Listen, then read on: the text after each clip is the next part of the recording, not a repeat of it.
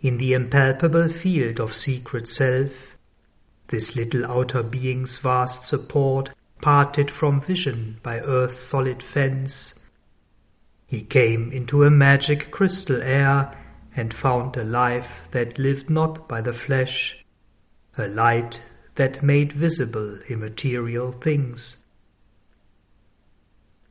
A fine degree in wonders hierarchy, the kingdom of subtle matter's fairy craft outlined against a sky of vivid hues, leaping out of a splendor trance and haze, the wizard revelation of its front. A world of lovelier forms lies near to ours, where, undisguised by earth's deforming sight, all shapes are beautiful and all things true. In that lucent ambience, mystically clear, the eyes were doors to a celestial sense. Hearing was music, and the touch a charm, and the heart drew a deeper breath of power. There dwell earth nature's shining origins, the perfect plans on which she moulds her works, the distant outcomes of her travailing force repose in a framework of established fate. Attempted vainly now, or won in vain, already were mapped and scheduled there the time and figure of her future sovereignties in the sumptuous lineaments traced by desire. The golden issue of mind's labyrinth plots the riches unfound or still uncaught by our lives, unsullied by the attaint of mortal thought, abide in that pellucid atmosphere. Our vague beginnings are overtaken there, our middle terms sketched out in prescient lines, our finished ends anticipated live. This brilliant roof of our descending plane, intercepting the free boon of heaven's air, admits small inrushes of a mighty breath of fragrant circuits through gold lattices. It shields our ceiling of terrestrial mind from deathless suns and the streaming of God's rain, yet canalizes a strange irised glow and bright dews drip from the immortal's sky. A passage of all the powers that move our days, occult behind this grosser nature's walls, a gossamer marriage hall of mind with form is hidden by a tapestry of dreams. Heaven's meanings steal through it as through a veil, its inner sight sustains this outer scene. A finer consciousness with happier lines, it has a tact our touch cannot attain, a purity of sense we never feel. Its intercession with the eternal ray inspires our transient earth's brief lived attempts at beauty and the perfect shape of things in rooms of the young divinity of power and early play of the eternal child, the embodiments of his outwinging thoughts, laved in a bright everlasting wonders tints and lulled by whispers of that lucid air, take dream-hued rest like birds on timeless trees, before they dive to float on earth-time's sea. All that here seems has lovelier semblance there.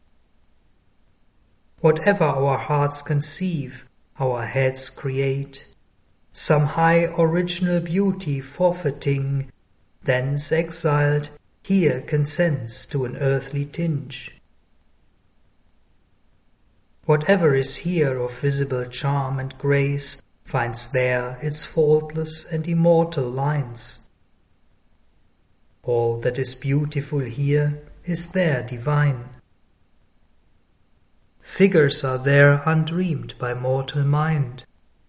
Bodies that have no earthly counterpart traverse the inner eye's illumined trance, and ravish the heart with their celestial tread, persuading heaven to inhabit that wonder sphere. The future's marvels wander in its gulfs. Things old and new are fashioned in those depths. A carnival of beauty crowds the heights in that magic kingdom of ideal sight. In its antechambers of splendid privacy, matter and soul in conscious union meet like lovers in a lonely secret place.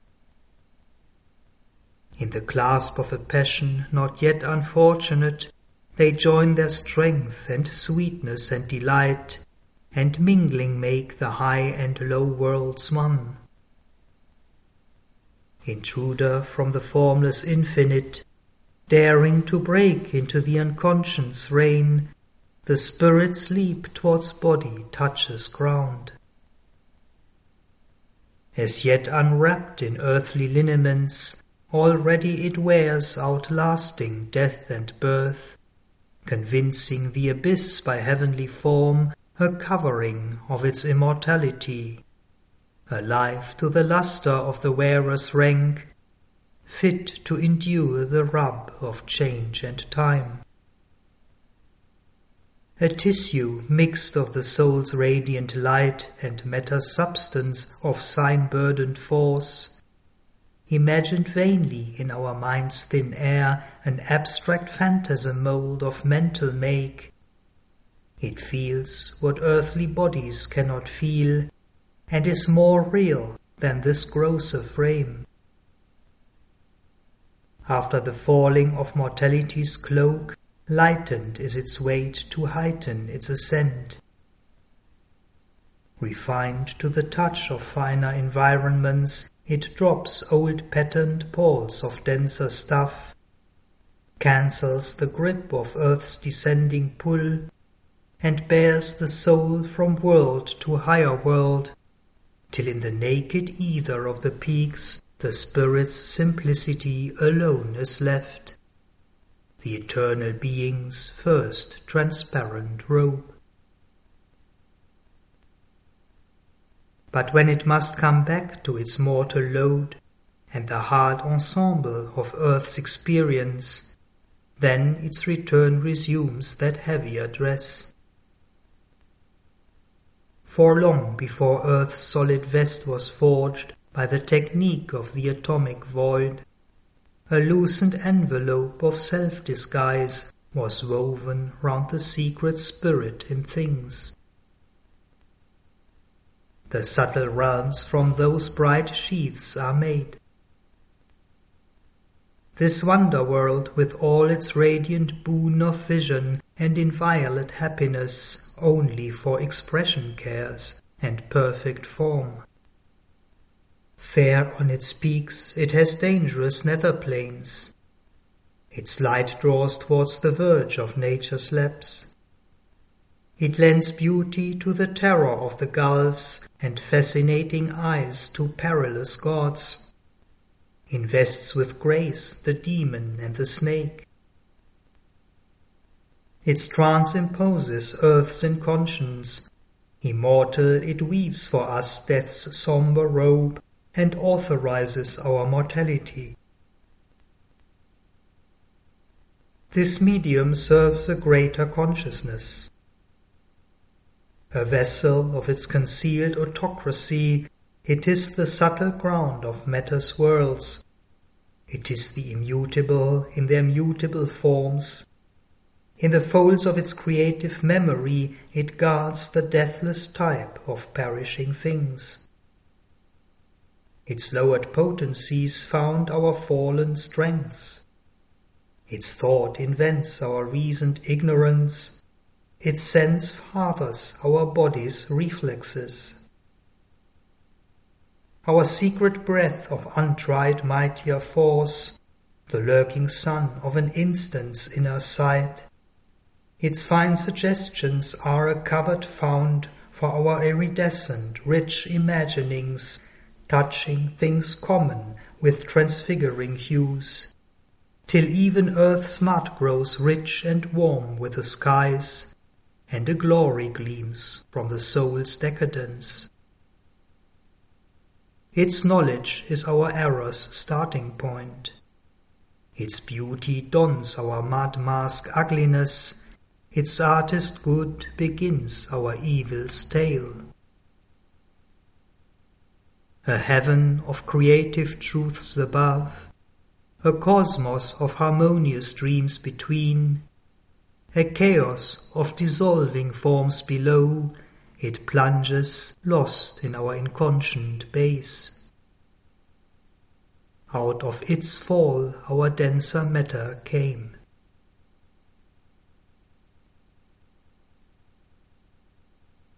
Thus taken was God's plunge into the night. This fallen world became a nurse of souls inhabited by concealed divinity. A being woke and lived in the meaningless void. A worldwide nescience strove towards life and thought. A consciousness plucked out from mindless sleep. All here is driven by an insentient will. Thus fallen, inconscient, frustrate, dense, inert, sunk into inanimate and torpid drowse, Earth lay, a drudge of sleep, forced to create by a subconscient yearning memory left from a happiness dead before she was born, an alien wonder on her senseless breast. This Maya must harbor the orchid and the rose. From her blind, unwilling substance must emerge a beauty that belongs to happier spheres. This is the destiny bequeathed to her, as if a slain god left a golden trust to a blind force and an imprisoned soul. An immortal Godhead's perishable parts she must reconstitute from fragments lost, reword from a document complete elsewhere her doubtful title to her divine name her residue, her sole inheritance, all things she carries in her shapeless dust.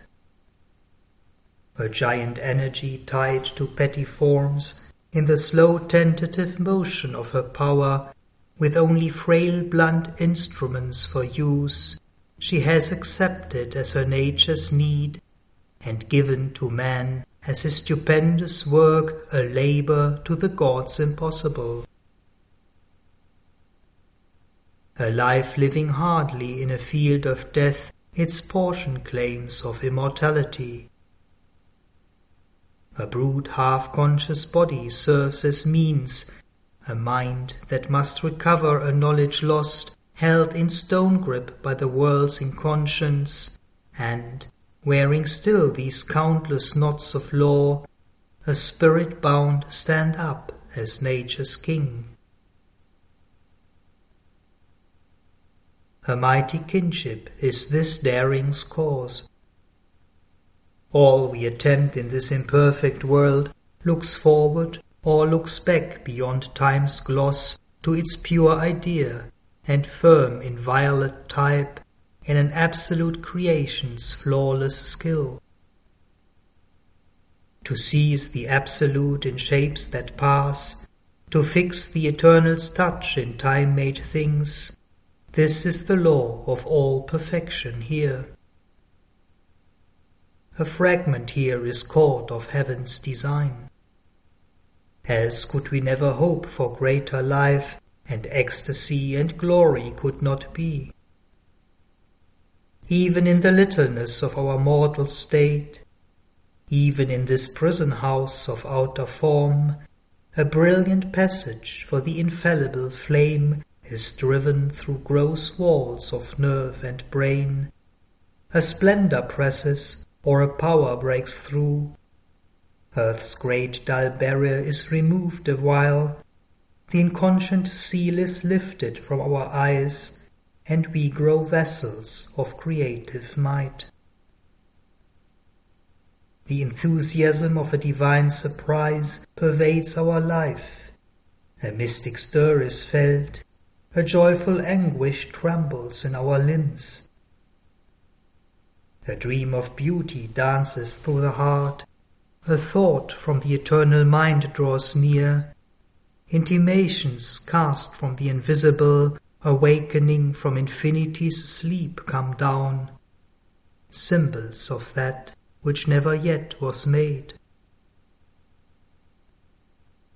But soon the inert flesh responds no more.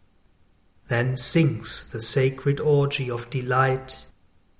The blaze of passion and the tide of power are taken from us, and, though a glowing form abides astonishing earth, imagined supreme, too little of what was meant has left a trace. Earth's eyes half see, her forces half create. Her rarest works are copies of heaven's art. Her radiance of a golden artifice, her masterpiece of inspired device and rule, her forms hide what they house, and only mime the unceased miracle of self-born shapes that live forever in the eternal's gaze. Here, in a difficult, half-finished world, is a slow toiling of unconscious powers.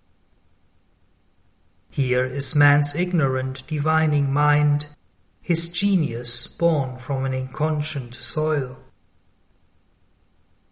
To copy on earth's copies is his art. For when he strives for things surpassing earth, too rude the workman's tools, too crude his stuff, and hardly with his heart's blood he achieves his transient house of the divine idea, his figure of a time inn for the unborn. Our being thrills with high, far memories and would bring down their dateless meanings here. But too divine for earthly nature's scheme beyond our reach the eternal marvels blaze. Absolute they dwell, unborn, immutable, immaculate in the Spirit's deathless air, immortal in a world of motionless time and an unchanging muse of deep self-space. Only when we have climbed above ourselves, a line of the transcendent meets our road, and joins us to the timeless and the true. It brings to us the inevitable word, the godlike act, the thoughts that never die. A ripple of light and glory wraps the brain, and, travelling down the moment's vanishing road, the figures of eternity arrive as the mind's visitors or the heart's guests, they espouse our mortal brevity awhile, or seldom, in some rare delivering glimpse, are caught by our vision's delicate surmise. Although beginnings only and first attempts, these glimmerings point to the secret of our birth and the hidden miracle of our destiny. What we are there and here on earth shall be is imaged in a contact and a call. As yet earth's imperfection is our sphere, our nature's glass shows not our real self. That greatness still abides held back within. Earth's doubting future hides our heritage, the light now distant shall grow native here, the strength that visits us our comrade power. The ineffable shall find a secret voice, the imperishable burn through matter's screen, making this mortal body Godhead's robe. The Spirit's greatness is our timeless source, and it shall be our crown in endless time. A vast unknown is round us and within. All things are wrapped in the dynamic One. A subtle link of union joins all life. Thus all creation is a single chain. We are not left alone in a closed scheme between a driving of inconscient force and an incommunicable absolute. Our life is a spur in a sublime soul range. Our being looks beyond its walls of mind and it communicates with greater worlds. There are brighter earths and wider heavens than ours. There are realms where being broods in its own depths. It feels in its immense dynamic core its nameless, unformed, unborn potencies cry for expression in the unshaped vast. Ineffable beyond ignorance and death, the images of its everlasting truth look out from a chamber of its self-wrapped soul. As if to its own inner witness gaze, the spirit holds up its mirrored self and works. The power and passion of its timeless heart, the figures of its formless ecstasy, the grandeurs of its multitudinous might. Thence comes the mystic substance of our souls into the prodigy of our nature's birth. There is the unfallen height of all we are, and dateless fount of all we hope to be. On every plane the hieratic power, initiate of unspoken verities, dreams to transcribe and make a part of life, in its own native style and living tongue, some trait of the perfection of the unborn, some vision seen in the omniscient light, some far tone of the immortal rhapsodist voice, some rapture of the all-creating bliss, some form and plan of the beauty unutterable. Worlds are there nearer to those absolute realms where the response to truth is swift and sure, and spirit is not hampered by its frame, and hearts by sharp division seized and rent, and delight and beauty are inhabitants, and love and sweetness are the law of life. A finer substance in a subtler mould embodies the divinity earth but dreams. Its strength can overtake joy's running feet. Overleaping the fixed hurdles set by time, the rapid net of an intuitive clasp captures the fugitive happiness we desire. Her nature lifted by a larger breath, plastic and passive to the all-shaping fire, answers the flaming Godhead's casual touch.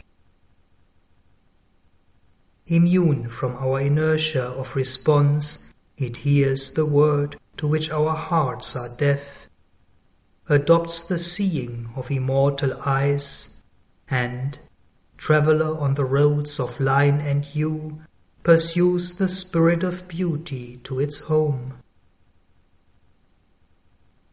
Thus we draw near to the All-Wonderful, following his rapture in things as sign and guide. Beauty is his footprint, showing us where he has passed. Love is his heartbeat's rhythm in mortal breasts, happiness the smile on his adorable face. A communion of spiritual entities a genius of creative immanence makes all creation deeply intimate.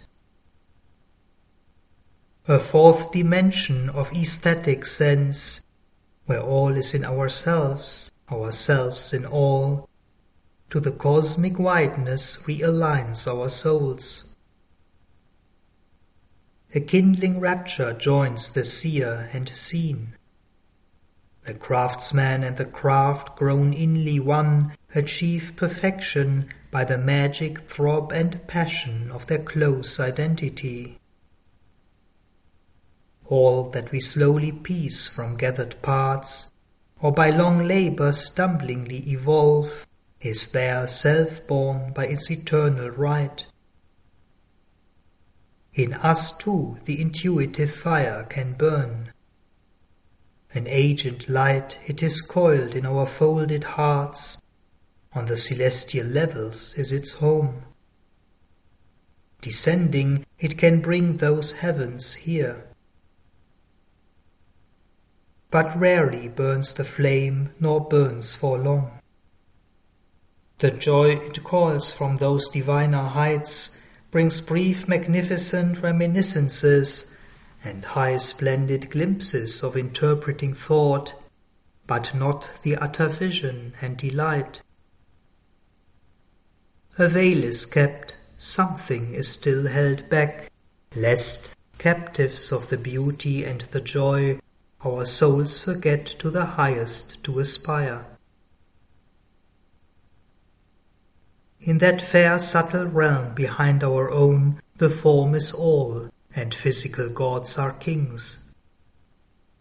The inspiring light plays in fine boundaries, a faultless beauty comes by nature's grace. There liberty is perfection's guarantee. Although the absolute image lacks, the Word incarnate, the sheer spiritual ecstasy, all is a miracle of symmetric charm, a fantasy of perfect line and rule. There all feel satisfied in themselves and whole. A rich completeness is by limit made. Marvel in an utter littleness abounds. An intricate rapture riots in a small space. Each rhythm is kin to its environment.